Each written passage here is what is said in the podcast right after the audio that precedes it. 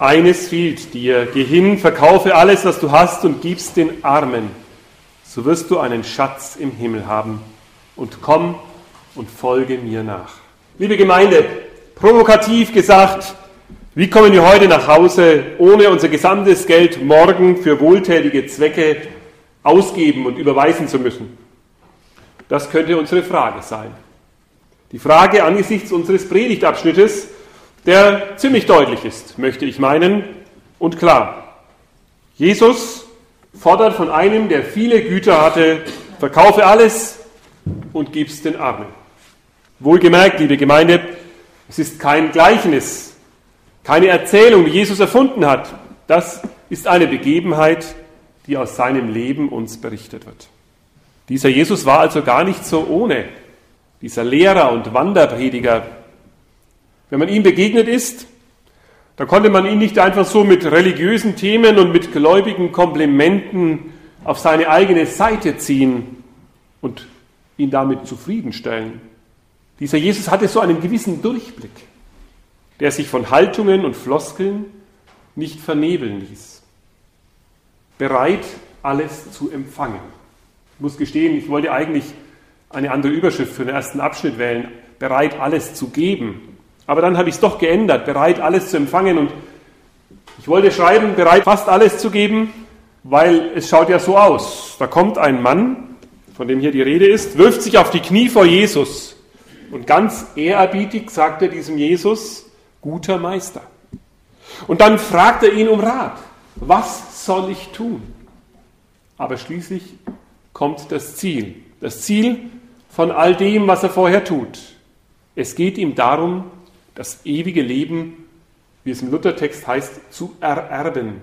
Oder wie wir in unserer Sprache heute sagen würden, das ewige Leben zu empfangen. Das ist zweifelsfrei ein frommer und guter Wunsch. Jesus stellt das gar nicht in Frage. Und doch, Jesus wehrt sich gegen das schnelle und süße Lob guter Meister, nennt ihn der Bittsteller. Er sagt zu ihm, was nennst du mich gut? Niemand ist gut als Gott allein. Wir wissen nicht, wie dieser, nach dem Matthäusevangelium ist es ein junger Reicher, wie dieser zu seinem Reichtum gekommen ist. Auf welche Weise hat er ihn empfangen oder geerbt. Lukas nennt ihn einen Oberen. Woher hat er seine Ämter? Wie hat er sie empfangen? Hat er da schon eine gewisse Erfahrung mit dem Niederknien, mit dem Gutreden oder Schmeicheln, mit dem Bitten? Jedenfalls das Entscheidende fehlt noch. Wie er zu seinem Geld, zu seinem Reichtum und zu seiner Position gekommen ist, das stellt Jesus jetzt in Frage. Jesus zählt ihm die Gebote auf. Wir nennen sie die Gebote der zweiten Tafel, weil es die Gebote sind, in denen es um unser Verhältnis von Mensch zu Mensch geht, also unser Verhältnis zum Nächsten.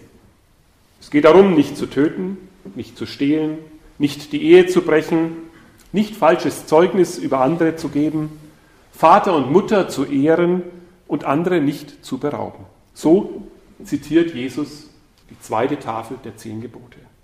Ja, sagt der junge Mann, bei meinem ganzen Besitz und bei allen meinen Ämtern, darauf habe ich schon von Jugend an geachtet. Dass ich es anderen nicht geraubt habe, dass ich es nicht durch Betrug an mich gebracht habe, durch Täuschung.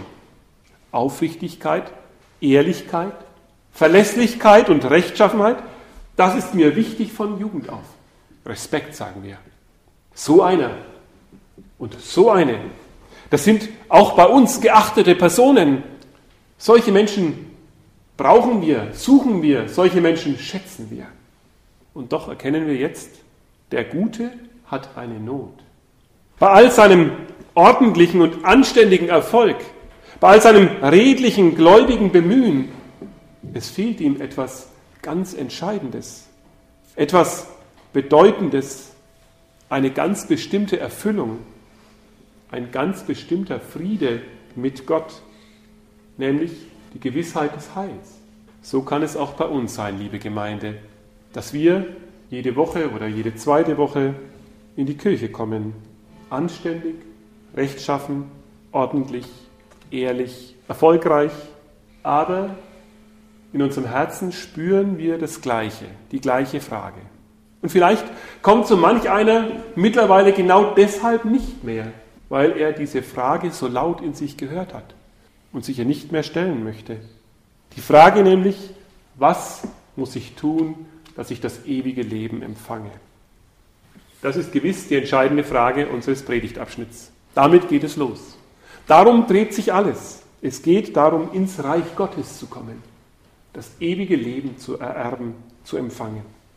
Ich kann euch nur bitten, wenn ihr diese Frage habt, wenn euch das Heil nicht gewiss ist, dann kommt immer neu, am besten jetzt und heute, selbst zu diesem Jesus und stellt ihm die Frage, Herr, wie gewinne ich das ewige Leben?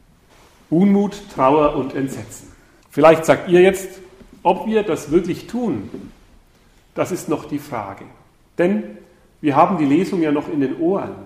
Wir wissen doch diese Geschichte. Wir wissen, wie sie ausgeht. Also ob wir zu diesem Jesus kommen, kann noch nicht klar sein. Denn die Geschichte geht doch, wenn wir uns richtig erinnern, gar nicht gut aus. Oder? Wenn Jesus von dem Mann und auch von uns alles fordert, fordert alles aufzugeben, dann sehen wir, wo es endet. Wir lesen von drei großen Gefühlen, von Unmut, von Trauer und von Entsetzen. Der junge Mann war enttäuscht, so muss man Unmut übersetzen. Der junge Mann war enttäuscht, er hatte sich etwas anderes von Jesus erwartet und er ging traurig davon, weil er sehr viel hatte, so heißt es hier. Und die Schüler Jesu, die Jünger, die waren entsetzt.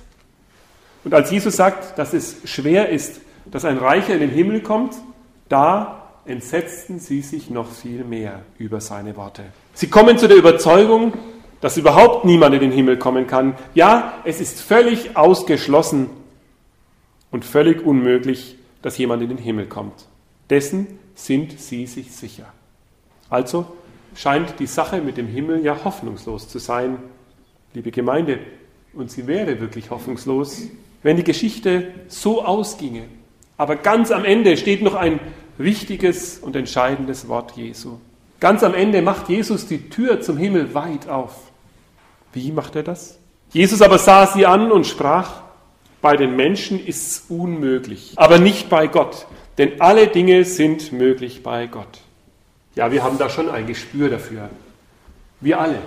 Es ist schwer, wenn wir uns ändern sollen, wenn wir etwas lassen sollen, was zu unserem Leben gehört, wenn wir etwas aufgeben sollen, was wir uns doch mit schwerer Not erarbeitet haben, damit es uns helfen mag, auch in der Zukunft. Wir können uns oft nicht ändern. Wir können oft nicht über unseren Schatten springen und uns überwinden. Wir stecken manchmal fest in unseren Gewohnheiten, in unseren Traditionen, in unseren Erwartungen und auch in unseren Befürchtungen. Was ist, wenn ich das alles aufgebe? Wie wird das dann weitergehen? Wo werde ich bleiben? Ja, wir können uns schon ändern, wenn wir dazu nur in der Lage wären, könnten wir uns ändern.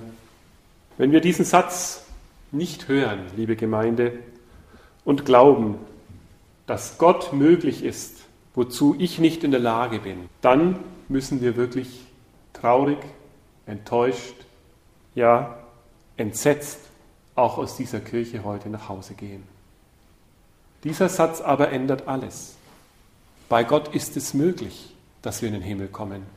Und darum wollen wir vertrauensvoll auf ihn hören. Wie, Gott, ist das möglich, dass wir uns doch ändern? Wie ist es möglich, dass wir loslassen können, was wir ohnehin loslassen müssen? Denn wir wissen es doch.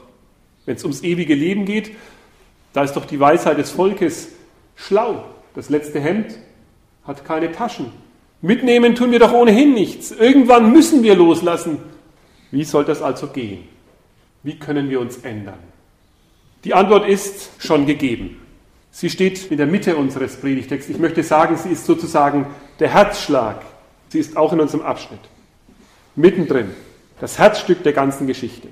Um sie herum dreht sich alles. Und ohne sie wäre alles nichts. Nur deprimierend und vergeblich. Ich lese uns den Vers 21.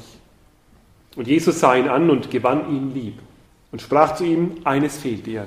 Geh hin, verkaufe alles, was du hast und gib's den Armen. So wirst du einen Schatz im Himmel haben und komm und folge mir nach. Was ist euch wichtig, wenn ihr diesen Satz hört? Ist es der Teil mit dem verkaufe alles, was du hast? Ich glaube, der wichtigste Teil, der wichtigste Satz des ganzen Abschnittes, der ganzen Geschichte ist, Jesus gewann ihn lieb. Diese Liebe gilt es zu entdecken.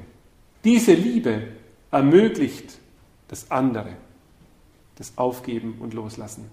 Diese Liebe ist der Weg, mit der Gott uns die Tür zum Himmel öffnet. Um diese Liebe dreht sich alles. Es dreht sich alles um die Liebe Gottes in Jesus zu dir. Und damit wir das richtig verstehen und nicht falsch lesen. Wir müssen uns die Liebe Gottes nicht verdienen, indem wir aufgeben, was wir haben, sondern Gott liebt uns in Jesus. Schon bevor wir irgendetwas getan haben. Die Liebe Gottes gilt uns ohne Bedingungen. Das müssen wir entdecken. Das muss in unser Leben hineinwirken. Ja, das soll der feste Grund sein, auf dem wir stehen, wenn wir leben als Christen. Wer geliebt wird, der kann das eine und das andere lassen. Der kann sich ändern, weil er sich gehalten und getragen weiß von Liebe. Wer die Liebe Gottes nicht nur auf den Lippen spazieren trägt, sondern wer sie erkannt hat, wer sie glaubt im eigenen Leben, wer sie spürt, der wird erfahren, dass Geben reicher macht als Nehmen. So wie Jesus es uns sagt. Geben ist seliger als nehmen. Geben ist glücklicher als nehmen. Ja, wir wissen das. Wir Menschen können in dieser Welt nur leben als Menschen, die sich geliebt wissen. Das brauchen wir zum Leben. Wichtiger noch als das tägliche Brot. Aber durch Gottes Liebe kommt etwas Neues in unser Leben hinein.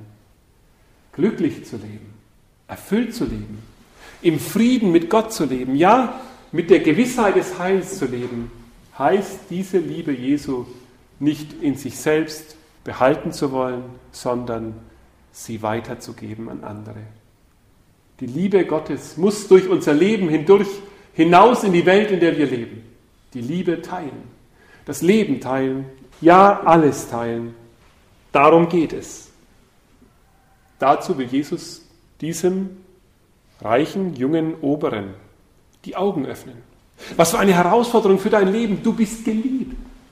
Teile die Liebe mit den anderen und halte nichts fest, sondern gib, weil dir wird noch mehr gegeben werden.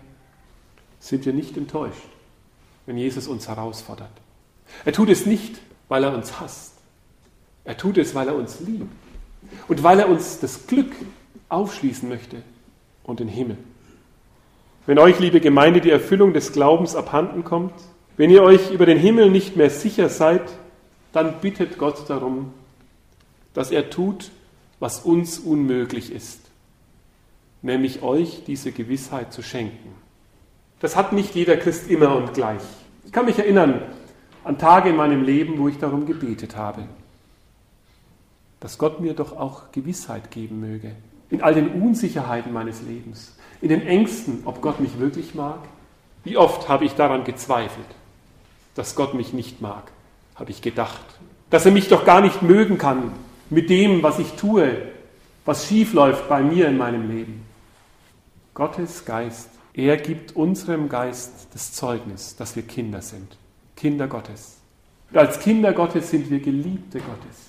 So wie Eltern ihr Kind lieben und auch wenn ihr Kind mal etwas falsch macht, bleibt es ihr Kind so bleiben wir auch Gottes Kinder. Auch wenn nicht immer alles klar und einfach läuft in unserem Leben.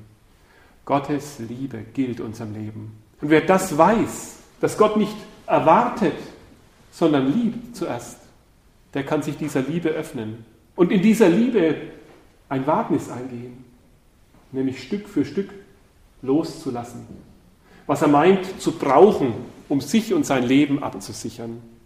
Bittet Gott darum, dass er das tut, was uns Menschen unmöglich ist. Wisst ihr, ich kann euch und ich will euch das gar nicht einreden, die Gewissheit des Heils. Die soll der Geist Gottes und die wird der Geist Gottes euch selbst schenken. Seine Liebe soll euch erfüllen und seine Liebe wird euch gewiss machen, dass ihr den Segen des Gebens erlebt, dass das Teilen glücklicher macht als das Nehmen. Das sollt ihr erfahren.